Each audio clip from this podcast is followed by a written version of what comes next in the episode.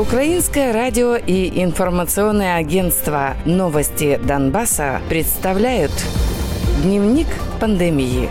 Донбасс. В Донецкой области зафиксирован новый летальный случай вследствие COVID-19. Умер 58-летний врач из Краматорска. Кроме этого, за прошедшие сутки положительные результаты на COVID-19 получили еще 295 жителей области, в том числе семеро детей. С начала пандемии в Донецкой области без учета неподконтрольной территории выявлено 5119 случаев COVID-19. Из них 1780 выздоровели, 64 умерли.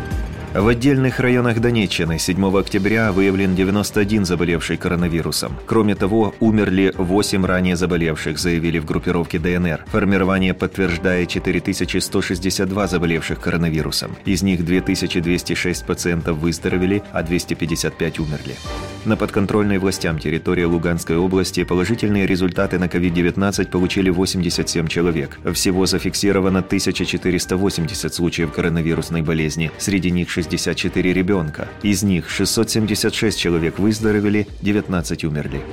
В отдельных районах Луганской области за сутки зафиксировали 34 новых заболевших коронавирусом. Кроме того, один ранее заболевших скончался, утверждает в группировке ЛНР. За все время пандемии формирование признает 1111 заболевших COVID-19. Из них 830 человек выздоровели, 43 умерли. Официальных данных о ситуации с COVID-19 на временно оккупированных территориях нет.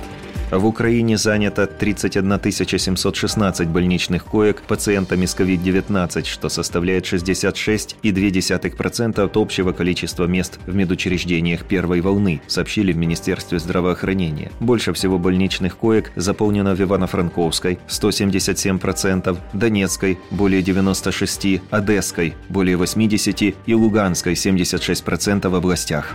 Проект государственного бюджета на 2021 год не предусматривает создание отдельного фонда по борьбе с распространением COVID-19, сообщил глава Верховной Рады Дмитрий Разумков. Парламент планирует только отдельно предусмотреть средства на вакцинацию населения от COVID-19 и поддержку школ во время пандемии. Почти все деньги на борьбу с коронавирусом в следующем году получит Министерство здравоохранения, предварительно 159 миллиардов гривен.